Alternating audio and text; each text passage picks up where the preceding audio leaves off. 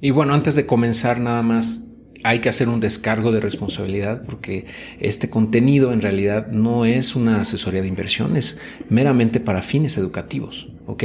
Entonces ninguna información aquí compartida debe ser interpretada como un asesoramiento de inversión mm, y cualquier referencia que yo haga aquí al desempeño mostrado no es y no debe de ser considerada como una recomendación de inversión o como una garantía de lucro específico de un resultado en particular. Eh, y pues como hemos dicho en muchas ocasiones y tú también ya lo has de saber, las criptomonedas en realidad son activos muy volátiles, ¿no? es lo más volátil que existe actualmente en el mercado. Entonces hay que operar con precaución y hay que cuidar nuestro capital.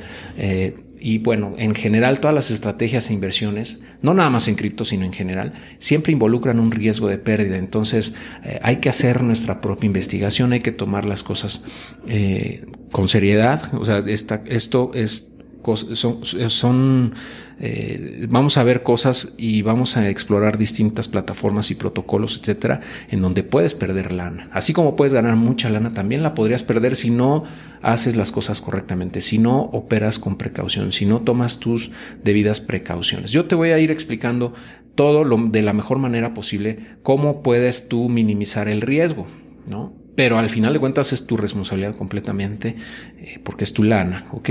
Nada más te quiero hacer esa, esa aclaración aquí porque, bueno, es a veces es complicado para muchos entenderlo, pero esto que hago lo hago para eh, compartir información y para eh, poderle dar a la gente pues herramientas y recursos que puedan ayudarles a mejorar su vida, ¿no? Pero algunas personas pueden tomar acciones, quizá legales, no lo sé, en caso de que las cosas no resulten.